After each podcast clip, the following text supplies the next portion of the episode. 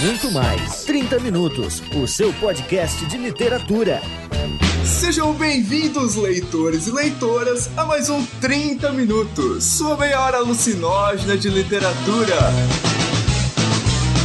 Na apresentação, Vilto Reis, editor e idealizador do site Homo Literatus. E junto comigo, a presença magnânima de Gustavo Magnani. E hoje, senhoras e senhores, Cortázar versus Borges. O bagulho vai pegar fogo, tem olho voando de um lado, tem olho voando do outro e por aí vai. E ela, aquela que é mais baixinha que o próprio Maradona, Cecília Garcia.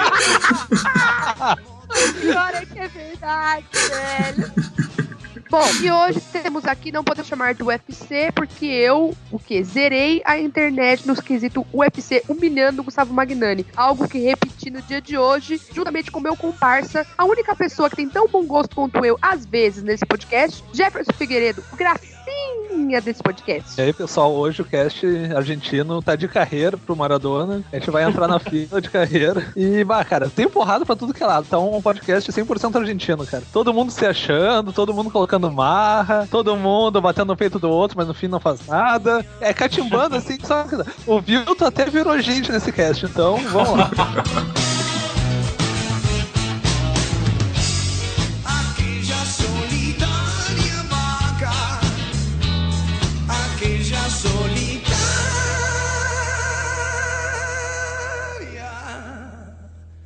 Vaca cubana.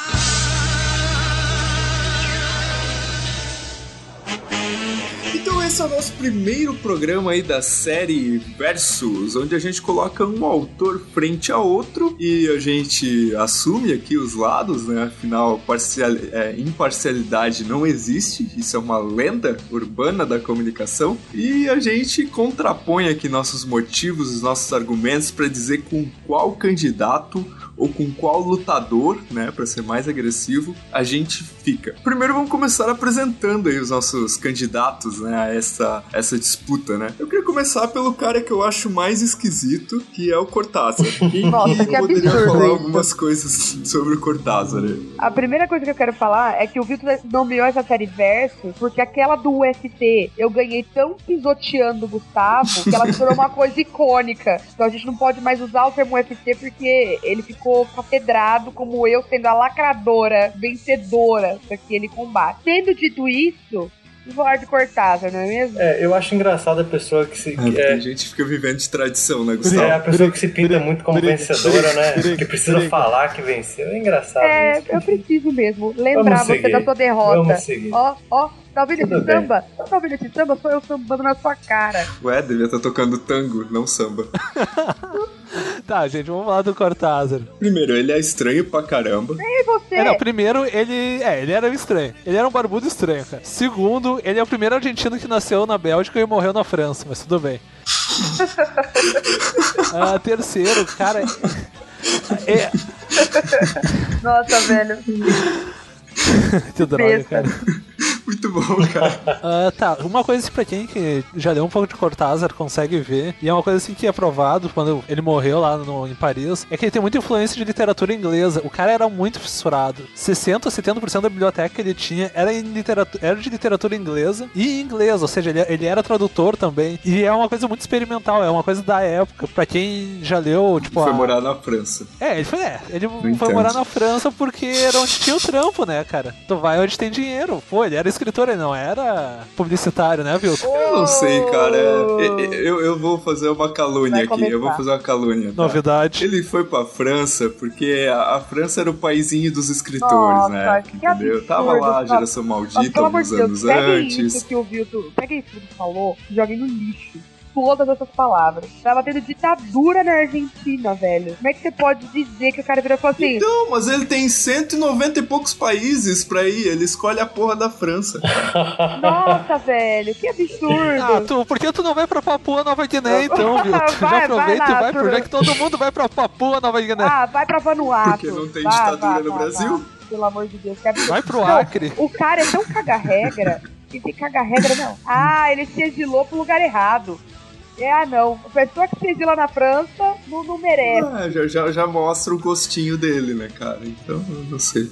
Enfim, mas vamos continuar falando. O- o- esse cara fez alguma coisa de bom? Ai, viu, você tá partindo pro ataque antes da hora e eu vou ter que usar meu sapateado irlandês na sua cara. Tá, ele fez com certeza o- um dos melhores romances e o- romances experimentais da- do boom latino-americano, que é a Rayuela, que tem de traduções e o- a melhor é o Jogo da Amarelinha, o Sapata. Tem uma versão aqui que eu já achei como Sapata, mas que é um romance muito doido, tu pode ler ele no mínimo de duas formas diferentes. Tem uma, uma ordem pra tu ler capítulos saltados, ou seja, tu vai do começo pro fim volta pro meio, que ele te dá uma listinha bonitinha, ou tu pode ler ele direto, mas tu lê ele direto tem um uma parte a mais. Ele só fez isso, né? Tadinho do cara, ele só fez isso. E vocês fizeram o que na vida? Quando você era criança, você não gostava daquelas histórias que a gente lia, tipo, na segunda, terceira série, que tinha alguém que falava, não, você pode escolher esse caminho e você vai chegar nesse final. Aí você pode escolher esse outro caminho e o final vai ser diferente. Ou você pode fazer tal coisa. E aí o crime, o, o, o, o assassino vai ser outro. O Cortázar, ele pegou essa ideia da nossa infância e ele evoluiu esse Pokémon num nível máximo. Que é, tipo, um livro incrível, enorme, que é orientado por ele. Ou seja, você consegue ter várias leituras e quem orienta é, é- é como se você estivesse lendo com ele do lado. É muito legal. É que o Vilto, né, o recalque não permite ele reconhecer as coisas, né? Por exemplo, a habilidade que o Cortázar tinha com... Não, assim, ó, é, é um baita livro, mas é chato pra caramba. Chato é você.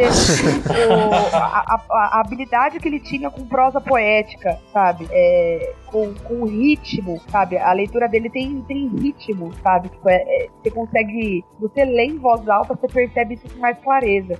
Principalmente em espanhol, claro. É, mas assim, ó, o que me encantou quando eu conheci o Cortázar foi o Perseguidor, que eu comprei numa daquelas promoções maravilhosas que a Kozak faz pra empobrecer a gente, né? Ah, tudo 50% de desconto. Fala, ai, velho, é agora que eu vou cortar minha luz. É tipo isso, né? E aí eu comprei o Perseguidor, uma edição linda, que é a história do, sax, do músico, do saxofonista, inspirado numa história real, o cara obcecado com a perfeição, a coisa visceral mesmo de ter um sonho, uma paixão artística. Cara, aquilo é simplesmente maravilhoso. Eu li numa madrugada, assim. Foi incrível. E então. Eu lembrei de uma coisa boa do Cortázar, então, a influência do jazz dele. Nossa, que Aleluia. Nossa, que favor enorme, né, que você fez. Poxa.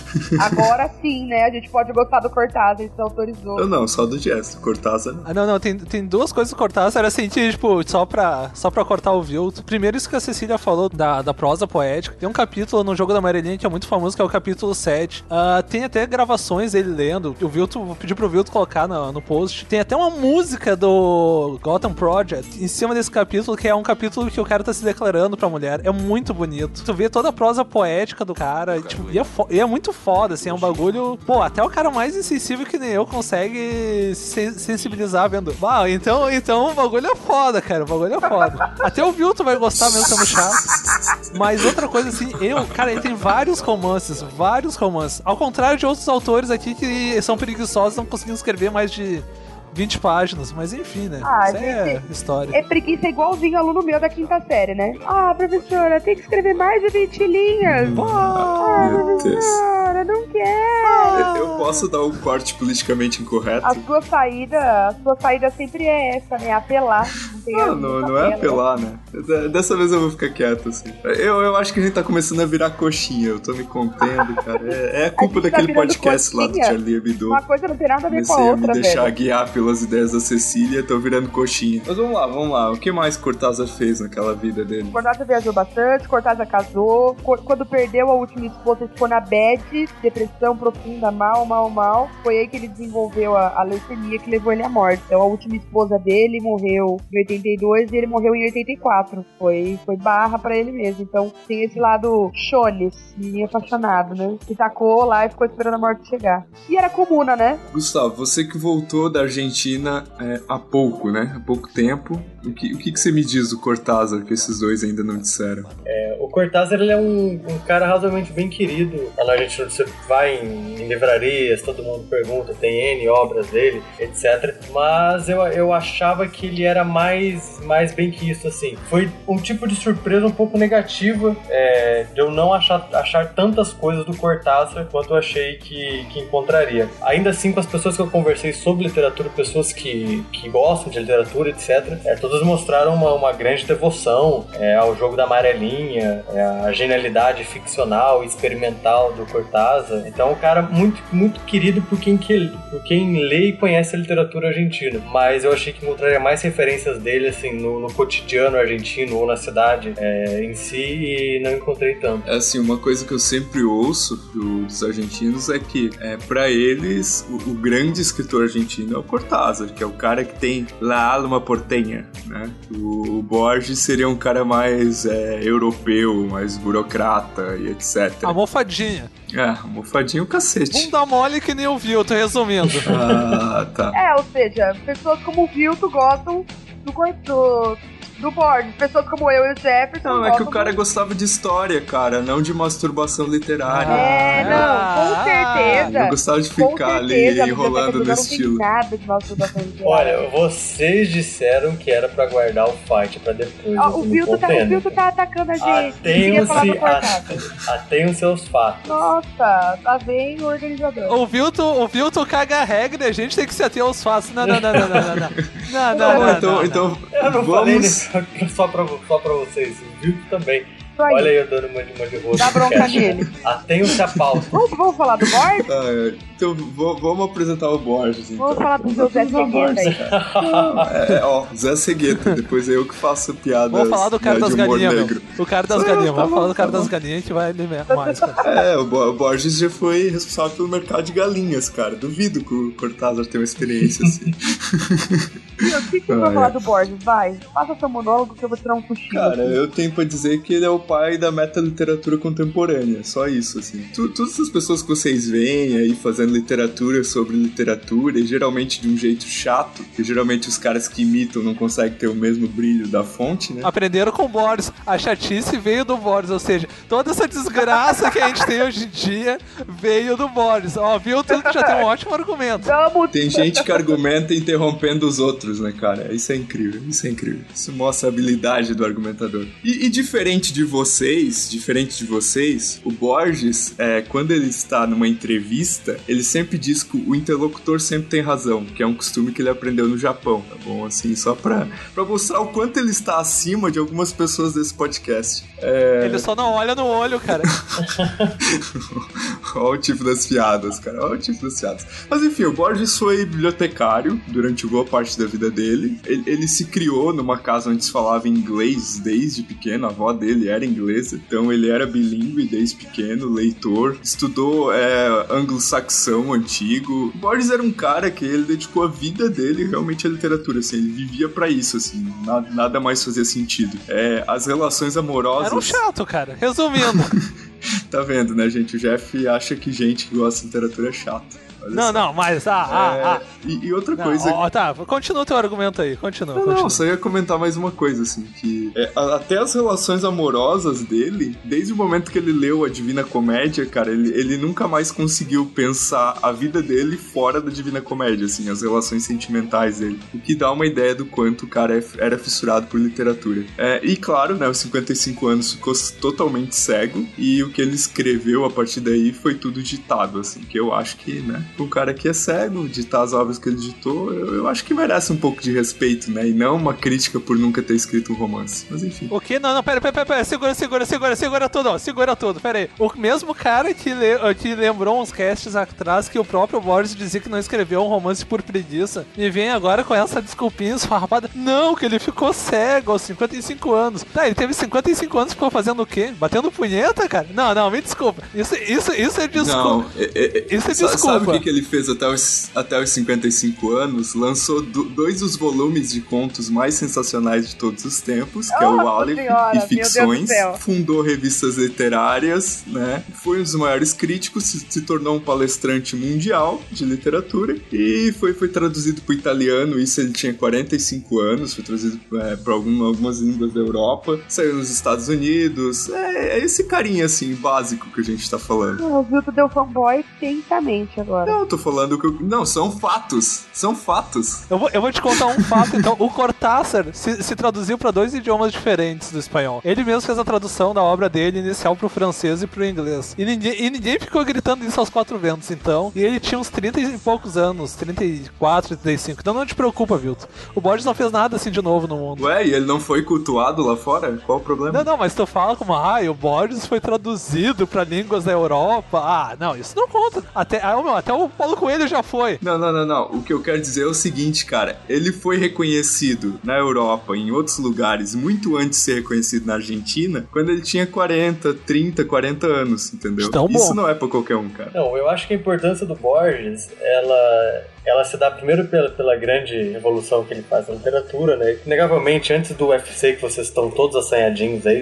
brigando, é, os dois são escritores absurdamente geniais e que marcaram o tempo e revolucionaram a literatura é, em seus diferentes aspectos. É, mas o, o Borges em si, ele tem, ele tem a característica que muitos atribuem a ele, é uma das grandes responsabilidades pelo boom da, da literatura latino-americana, né? Do, do realismo fantástico. É, que seria, seria por conta da, digamos assim, da, da estreia do Borges, dele ter aberto portas que pessoas como o Gabo, o Gabriel Garcia Marques, o Bolanhos, o próprio Cortázar teriam, teriam obtido, teriam tido uma, uma facilidade um pouco maior é, de conseguir, né, de conseguir espaço, de conseguir destaque, etc. Isso não diminui nada nenhum desses outros grandes escritores, nem o Cortázar, nem o Gabo, nem o Bolanhos, nem nenhum deles. É, afinal de contas, não é porque existem portas abertas que qualquer um consegue atravessar, é, atravessar essas portas. É, mas o Borges ele teve essa grande dificuldade de ter sido um pioneiro nesse sentido e, e de sempre ter tido, eu não sei, quando eu olho pro Borges e pra obra dele, pra figura e pra história dele, ele parece ser uma pessoa razoavelmente problemática, assim, né? Uma pessoa com, com bastante conflitos internos e que se volta muito pra literatura. durante- Razoavelmente. Uh, se volta muito pra literatura, tentando buscar a resposta da vida no livro, na- enfim, na obra. E tudo. Ainda assim, ele, ele, enquanto a gente andava lá por Buenos Aires, né, o Borges, eu, eu, eu fiz um roteiro mais ou menos conhecer onde o Borges andava e o que, o que, que se dizia dele, o que, que ficou marcado dele. E ele era uma pessoa que, estranhamente, ele tinha e- essa fixação muito grande com a literatura e, e com a vida privada, mas estranhamente ele era uma pessoa muito sociável. né? Ele passeava muito, ele andava muito, ele ia em diferentes cafés, ele participava de, né, de teatros, de dança em tango. Ele, ele tinha uma, uma- Ele frequentava uma, a cena cultural. né? Não era um boêmio, obviamente, não tinha uma vida boêmia notória, mas era um cara que, que se alimentava muito do circuito cultural é, de Buenos Aires, que é uma cidade que tem um circuito cultural gigantesco. Então, hoje, por exemplo, o Café Tortoni, que é o café mais antigo de Buenos Aires, é um ponto turístico da cidade, é, existe meio que uma pequena exposição e um pequeno memorial é, ao Borges, porque ele frequentava aquele lugar desde, desde, desde quando ele volta para a Argentina, se eu não me engano, em 1921, alguma coisa assim. É, então, existe toda uma, uma cultura de, de apreciação pelos lugares onde o Borges passou, porque teoricamente ele teria marcado aqueles lugares com a obra e com a pessoa dele, porque ele trazia muito do, do que ele via, do que ele vivia para a obra, né? Lógico, da maneira dele, do jeito dele, da maneira com que ele é, retratava aquela realidade é, portenha de Buenos Aires, ainda assim ele se inspirava muito naquele local em que ele vivia. Eu tenho, eu tenho uma última coisa pra falar que o Borges tem e que o Cortázar não tem. E isso é fato, tá? E eu vou falar uma coisa pra ser processado, assim. Ah, o Borges tem uma Yoko, cara. O Cortázar não tem. Ah, que bom, né? que bom, que, bom, que ótimo, cara. Puta, não, realmente, agora sim, mudei de opinião. Agora, É, nossa. agora, nossa, eu vou tacar, vou ta- nossa, vou jogar no lixo o meu todo do fogo do fogo. A, Vou jogar a- a fora. mulher com quem ele casou lá no final da vida dele, os últimos acho que 10 anos da vida dele que ele viveu, a. Aquela, aquela que não Maria suportava Kodama? ele, que casou porque não parava de encher o saco. É essa. Ai, meu Deus. A Maria Kodama, é, que é uma descendente japonês, né? E, e ela processa todo mundo, ou qualquer pessoa que fizer alguma coisa sobre a obra do Borges, ela sai processando, assim. Eu, eu acho isso incrível. Ah, que pessoa simpática, né? Agradável, ela já adorei. Não, ela, ela não é legal, cara. Definitivamente não. Mas não, não tem uma história de que. Peraí, desculpa, não tem uma história de que o Borges casou com uma moça porque a mãe dele queria. É, ele só tinha 55 anos, né? Tipo, ele era um guri de 55 anos, a mãe dele que mandou casar, ele casou com a primeira que ela mandou, né? Esse é o Borges, cara. Ele sabia que não ia ter muita chance de ser melhor, Na né? verdade, ele casou porque ele era cego, né? E quem levava ele a lugares era a mãe dele, depois que ele ficou cego. Só que a mãe dele tava muito velha, então a mulher, a mãe dele meio que obrigou ele a casar aos 50 e poucos anos.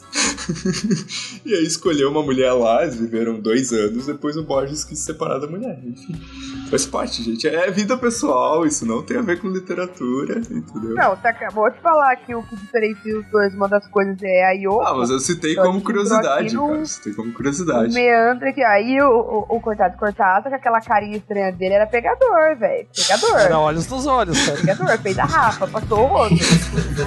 e aí? Ah,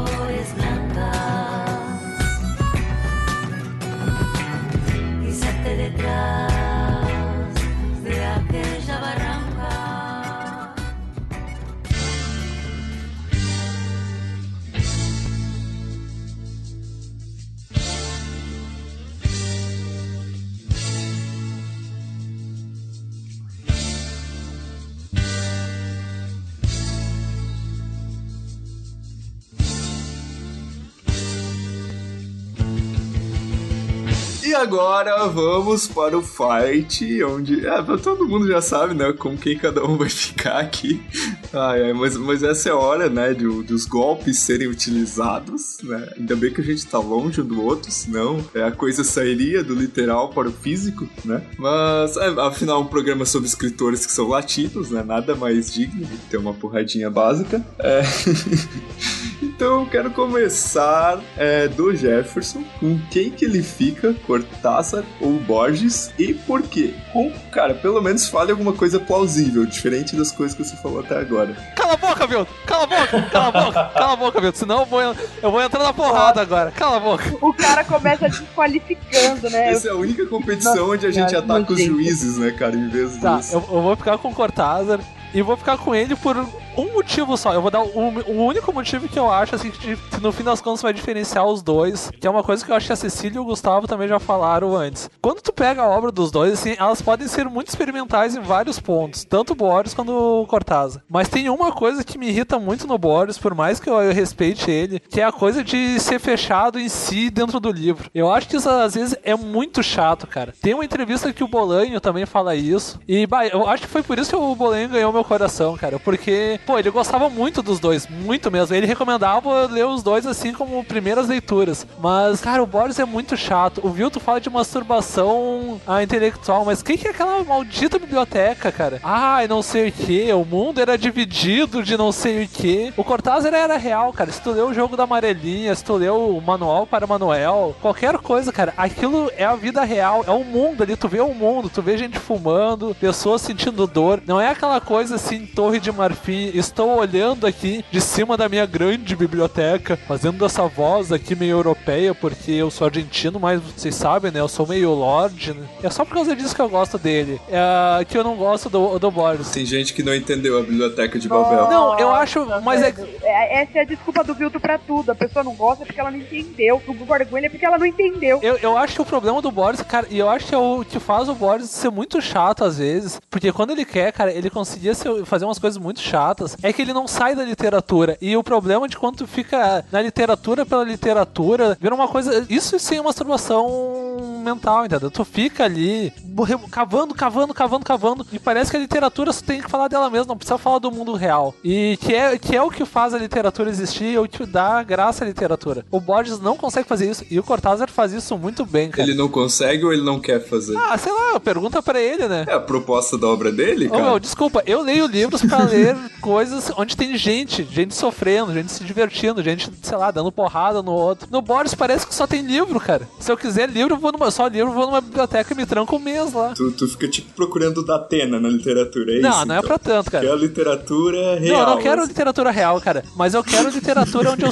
eu sinto humanidade. Porra, eu consigo ler 100 anos de solidão e por mais que seja absurdo às vezes, eu sinto humanidade da primeira à última página, cara. E é aí que tá, é isso que eu quero. Eu quero sentir gente, eu quero sentir, ah, ódio, paixão, quero, sei lá, ficar puto com o cara. O Borges não consegue fazer isso. Eu não sei. Não sei se é isso que tá querendo dizer. Eu, eu acho que às vezes o livro do Borges, os livros do Borges, os que eu li, eles podem ficar meio secos. Meio? Eu tenho essa impressão, entendeu? É aquela coisa assim, a secura da falta do, do ser humano ali, do, do emocional. O livro ele acaba ficando tão racional, tão meta, tão matemático, que ele seca. E aí é, é questão de perfil de leitura mesmo. Mas não faz meu estilo. E aí eu tenho que fazer um parênteses. Vilto, isso vai ser pra você, mas não só. Em segundo lugar dos fãs mais chatos do mundo. Ah, não, não é o Borges, fãs cara. de James Joyce. Ah, não é, não. cara. É sim, mano, tem. Ah, não é, não é, não é. Cara, fã de Gênesis do Havaí Ah, não, não, e, não, e não, não, não, sai, sai, sai sai, sai. é- Tá configurado entre os fãs mais insuportáveis do mundo. Ah, não, cara, mas não são piores que fã de Guimarães Rosa, que fãs de Jane Austen, a maioria. É, meu, tem uma catrefa de gente que é muito mais chato, cara. Até porque fã de Borges é pouca gente, vamos ser sinceros, é pouca gente. Eu, eu quero só dar um contra-argumento pro Vilto. Não, eu quero dar um contra-argumento. Eu moro na capital mais próxima da Argentina e aqui eu acho que é o lugar onde tem mais fãs de, de Borges por metro quadrado e tem mais fãs chatos de Borges. O Vilto diz, ah, quase ninguém gosta dele. Eu acho que se tu der uma- um tapa numa árvore numa esquina aqui de Porto Alegre, invariavelmente vai cair um cara falando, ai, a biblioteca de Babel é algo que vai além do espírito. E ainda fala daquele jeito que nem o Boris falava, porque dá vontade de dar um tapa e tipo vira homem, ou sei lá, vira gente, cara. Sentimento, não tem sentimento, cara. Tem que ser latino. Não, é aquele latino europeu contido, racional. Cara, ele, ele- não. É, é que assim, vocês falam latino, daí tem que ter uma pessoa fazendo sexo numa cena, tu- enchendo a cara. É, eu, eu acho que a literatura latina não se resume a isso, cara. Não é só isso, entendeu? E, e, assim, ó, a visão do. O Borges nunca teve preocupado de escrever uma literatura realista, nunca. Ele só escrevia uma literatura realista quando era pra é, questionar a realidade. Essa era a proposta dele. E ele dizia que a realidade não interessa pra literatura. O Vilto não entendeu. Ele não, ele não entendeu. Vilto não entendeu, Ele não é ser realista. o. Ah, gente, eu já sei, a literatura do Borges não toca Não vocês. era ser realista, é ter contato com o real, é diferente, cara. O Gustavo vai. Eu eu acho que tenho certeza que o Gustavo entendeu, porque o Vilto não entendeu. Vai, Gustavo, fala. Fala alguma coisa útil nesse programa. Não, eu, eu entendi o que o Jeff e a Cecília disseram, é, mas eu acho que o que a Cecília disse em um momento é, é o X da questão. Que é questão de perfil de leitor, né? Por exemplo, é questão de perfil de leitor e perfil de escritor. Quando fala que o Borges não tem humanidade, eu não discordo. Que a, a literatura do Borges não tem humanidade, eu não discordo. Mas quando se trata de Borges, eu não acho que isso seja necessariamente ruim. Por quê? Porque ele é um escritor que se- ele tem uma proposta completamente diferente da, da proposta da maioria. Eu não estou dizendo que por isso ele é melhor ou pior, apenas eh, só dizendo que é diferente mesmo. É, então eu acho que essa humanidade dele não faz falta necessariamente. Ao, ao primeiro momento que eu li Borges foi quando eu li o aquela história de Teseu, é, do labirinto, eu esque- esqueci, esqueci o nome agora, desculpa. É, mas foi a primeira vez que eu, que eu li Borges e eu falei, porra, que pira louca isso aqui, né? Que negócio louco. Uma, um conto que poderia ser altamente é, sentimental e cheio de força e humanidade, peso e, e clímax e dramaticidade da história. Não, é algo altamente racional, é controlado, é, parece um relato científico, como se estivesse né, é, escrevendo um artigo para faculdade, é al- algo que, que perpassa por aí. Gostei muito, gostei muito, porque eu achei que, eu achei que quando ele fez isso, há quase, não dá um século, mas dá aí é, uns 70, 60, 70 anos, é, achei altamente genial pelo modo como fez e, pela. porque eu nunca tinha lido algo do tipo. né? Então, logo naquele momento, eu saquei que era um escritor diferente, que tinha uma proposta diferente, uma linguagem diferente, e não, não queria escrever, por exemplo, não queria ser um, um Machado de Assis, é, não queria ser, sei lá, um, um próprio Gabriel Garcia Marques, um Bolaños, não queria ser esse tipo de escritor que se propõe a, a necessariamente revelar a alma humana como algo tão direto na literatura e tal. O que ele se propõe é brincar, brincar com, com a realidade, é, brincar com a forma de contar histórias. Então eu acho que é essa, essa questão do Borges brincar, é, no sentido não, não infantil da coisa, mas uma coisa muito mais séria, porque é o Borges, né? Não é um cara que, sabe, que conta piada no bar. É um cara que alguém conta piada e ele vai analisar a piada e vai rir depois se, ele, se a análise dele tiver graça. Senão, É um chato, Esse cara. é o tipo É um chato. Pode ser, pode ser. Então, ele pode ser um chato, a literatura dele pode, pode transmitir que ele é um chato. Mas essa, essa, isso que eu falei dele de Buenos Aires é essa contradição que é interessante, porque as pessoas por onde ele passou gostavam muito do Borges como indivíduo. né? Ele era muito bem quisto, então, ou seja, ele não era necessariamente um chato, uma pessoa chata. Ele podia ser uma pessoa introspectiva, mas isso não, não faz dele necessariamente um chato. Ou que a literatura dele seja uma literatura chata. É, não sei, lógico, isso depende do leitor. Mas eu acho que a- o negócio do Borges é é brincar com a realidade. Por isso que ele tem um conto gigantesco em que ele cria um planeta é, que não existe, né? E dá dados, dados teóricos, né? Abre aspas aqui, dados é, reais, factuais sobre aquele planeta, sobre um planeta que nunca existiu. Mas enfim, na mente do Borges, naquele livro, tá ali. Se alguém, lá, digamos assim, que esse pedaço de, de, de papel se perca e o mundo seja exterminado e daqui 500 anos renasça uma outra raça e encontre este texto do Borges, eles vão ter isso como um tratado real, como algo verdadeiro, porque é o tipo de literatura que ele produzia. Ainda assim, é difícil pra mim dizer que ele é melhor que ele, é mais que o Cortázar. Ele, eu, eu prefiro Borges a Cortázar. Se eu tivesse que escolher um dos dois, eu escolheria Borges e não é, Cortázar. Mas eu também gosto muito do, do outro argentino, então fica difícil. E, e para fechar minha fala com aquilo que eu ia falar de Buenos Aires, é, o Vilto falou que pros portenhos que ele conheceu, o Cortázar é, é maior que o Borges. Eu não, eu não tive essa impressão. É, eu conheci, as pessoas que eu conheci em Buenos Aires, de literatura mesmo, elas todas admiravam muito o Cortázar, gostavam muito, mas tinha uma, uma devoção pelo Borges. Não sei, talvez a gente tenha conhecido pessoas completamente diferentes. Mas assim, em relação ao roteiro de Buenos Aires, o Borges ele é muito mais pop nesse sentido. Assim, tem muito mais lugares, lugares relacionados ao Borges do que lugares relacionados ao Cortázar. Lógico, ah, isso, ó, isso não significa nada. Não, significa sim, né? Significa que ele tem, ele tem um reconhecimento, não estou dizendo que é justo ou não, mas ele tem um reconhecimento de Buenos Aires, da cidade de Buenos Aires, da Fundação Cultural, que cuida da cultura de Buenos Aires, maior do que o Cortázar tem, porque ele tem um roteiro turístico é, muito maior do que o Cortázar teria. Inclusive isso, por exemplo, as edições de livros do Borges comparado com as do Cortázar são, são muito diferentes. As do Cortázar você tem livros é, muito mais simples, do Borges tem livros é, muito mais edições especiais, etc, etc. E ainda assim, os dois estavam. O que eu achei bizarro é que os dois estavam em faltas em praticamente todas as livrarias que eu fui na Argentina. Eu fui acho que umas seis é, em duas eu consegui encontrar Cortázar, em uma eu encontrei Borges. Assim, os dois caras estavam em falta todas as livrarias que eu fui na Argentina. Isso eu achei muito E bizarro. tipo, a gente ia aqui e não ter Machado de Assis, né? Tipo isso. Não, e tipo assim, não tinha nada, sabe? Não tinha nada. Nada, nada, nada. Eu falei, meu, que bosta, né? Que bosta. Tá. Jefferson Cortázar, Gustavo Borges, Cecília. Acho que você, você comentou já, né? Você é Cortázar? Eu sou Cortázar, eu comentei a fala do Jefferson e eu só gostaria de acrescentar, na verdade, fazendo um parênteses mais técnico, eu gosto bastante do Borges também, mas eu gosto de algumas coisas do Borges, e eu ainda não li uma coisa do Cortázar que eu não tenha gostado, por isso que eu escolho o Cortázar. É, para falar de uma coisa que eu gosto, que eu, de um livro que eu gostei do, do Borges, é o Nove Ensaios Dantescos e a Memória de Shakespeare. Principalmente a Memória de Shakespeare, que é muito bom, eu já cheguei a usar com os meus alunos quando eles estudavam Shakespeare, para eles lerem e tal, sobre efeitos e desdobramentos e tudo mais. É, eu, eu continuo um pouco do lado do Jefferson no sentido de que eu vejo a literatura do, do, do Borges como alguma coisa talvez que esteja fora do meu perfil de leitora. Eu, essa- às vezes, é muito, é muito exato e cru e racional a coisa, entendeu? E eu, às vezes, queria um pouco mais de elaboração, talvez seja uma- um problema de expectativa. Agora, você, viu, que é um cara que gosta da coisa mais enxutinha e mais até quadradinha, cara, é a tua cara mesmo, entendeu? Tipo, é isso, assim. Agora, da mesma forma, eu que gosto dos negócios mais. Como é que eu Não, posso você gosta de coisa mais realista.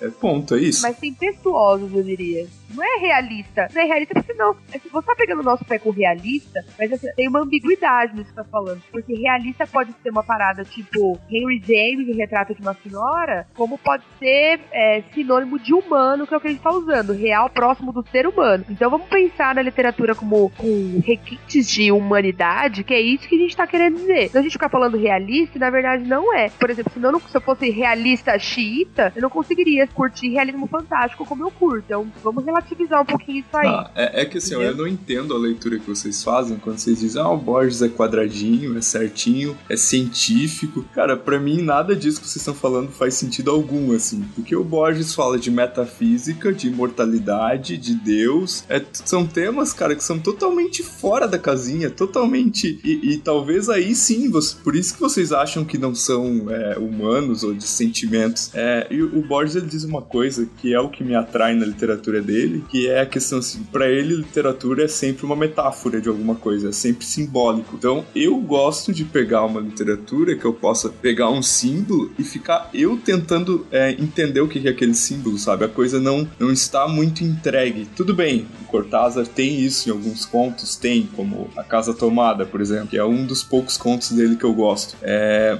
mas eu, eu, eu vejo isso muito mais no Borges. Então, sim, é uma questão de perfil de leitor, sabe? E é, o que me faz, principalmente, é, gostar do Borges e não gostar do Cortázar, que eu brinquei lá atrás, que é masturbação literária, é porque o, o Cortázar ele é muito mais um escritor de linguagem, assim. É, ele não é um tanto um escritor de enredo. E eu prefiro escritores de enredo, que é uma coisa que o Borges sempre falava. Então, é óbvio que eu sou Borges e esses são os meus motivos. Não, para tudo. Tu leu o jogo da Eu Amarelinha? li 50 páginas e não tive Mas saco. não, não, pera aí. Tu tá me falando que tu jogou um livro por 50 páginas. Diz que o cara é linguagem e não é linguagem, cara, porque o, o Cortázar é. Ele é basicamente história. Eu acho o contrário. O Borges é linguagem. Ele, ele, por exemplo, tem um conto que me marcou muito, que é o O Sul, do Borges, que ali é pura linguagem, cara. Ele, ele criou toda uma história policial com os nomes meio suecos lá, mas tu vê que é tudo linguagem. Ele, ele vai te levando naquela assim, eu tô te enganando, mas tu tá vendo que eu tô te enganando e eu, e eu tô te dizendo que tô te enganando com, com essa coisa realista. E eu acho, ô, meu, quem lê o jogo da amarelinha é pura história, cara. O, quem vê a, a- todo o desenvolvimento da história lá em Paris, aqui, que é do lado de lá, do lado de cá, cara, o Cortázar é pura história. Por isso que eu acho que o Cortázar é humano, que ele tem humanidade. As histórias dele não, eles não tentam te dar aquele verniz de linguagem e, e ficar fechados ali. Tu sente. Eu acho que tentam, cara. Eu pego o Cortázar e fico lendo frases e frases e frases e. Ai, meu É, então, Deus. é, talvez seja a nossa concepção do que é um verniz de linguagem. O que é trabalhar a linguagem para ter uma impressão de que está sendo maquiado, digamos assim. Eu tenho a impressão, às vezes, que exige, exigia do Borges um esforço muito grande para fazer aquela escolha de palavras soar menos emocional, por exemplo. Eu tenho a impressão de que a escolha de palavras, que, cara, que ele era o cara, assim como o Silvan Capoeira, que ficava punhetando em cima de uma palavra, Como entendeu? a maioria dos bons escritores. Não, não tem a ver com ser bom escritor. Não tem a ver com ser bom escritor isso. Tem a ver com o seu processo de Não, escrita. tem a ver com a sua escolha, com a sua escolha pessoal. É, com a sua escolha Não, pessoal. assim, ó, não tem muito bom escritor que, cara, o, o Mas tu Hemingway- acha que o Cortázar não, fa- não fazia O isso? Hemingway era um cara que escrevia chapado. Jack Kerouac entregou o On The Road num rolo, sem revisar. Calma, não é assim. Eu acho que o Cortázar, a impressão que eu tenho vendo a língua... A impressão que eu tenho vendo a linguagem do Cortázar é que a coisa, o processo de criação dele, me parece, eu não tenho um conhecimento aprofundado disso, mas me parece um pouco mais fluido. Concordo. Tem, tem essa, esse perfil. Ai, meu Deus. Gente, essa, essa discussão ela vai continuar se prolongando até, né, pela eternidade, pra usar um termo que o Borges gosta. No labirinto chato do então, Borges. é, a gente tá preso num labirinto aqui nessa discussão. E eu- as únicas pessoas que podem nos tirar desse labirinto são vocês, gente. Digam aí nos comentários de quem que vocês preferem, caso já tenham lido os dois. Se não leram, vão ler aquele que chamou mais a atenção de vocês. Leiam. Nesse momento eu vou ser imparcial. Leiam os dois pra ter opinião a respeito. Cortázar é melhor e pronto, acabou, gente. O Vilto não pode estar certo em nenhum contexto.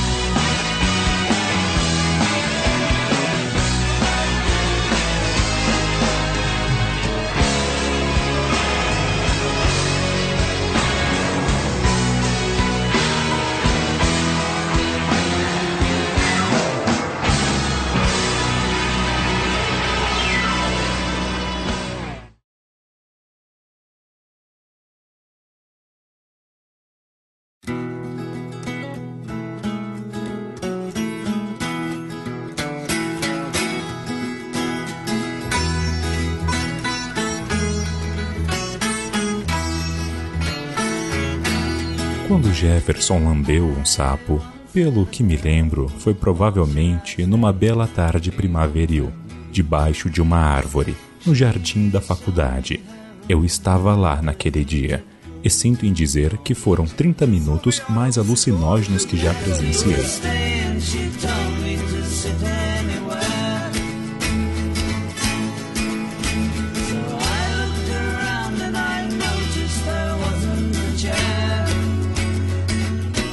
O bichinho deu trabalho.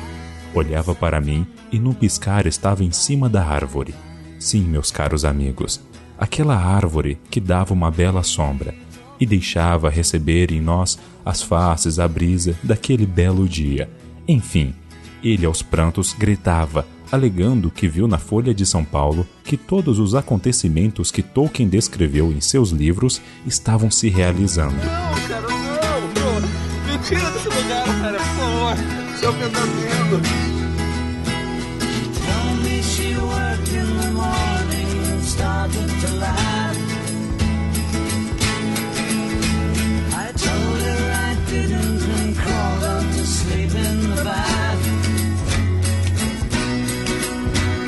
Por fim, ele voltou ao seu estado quase normal e se deliciou degustando um chá de brisadeiros.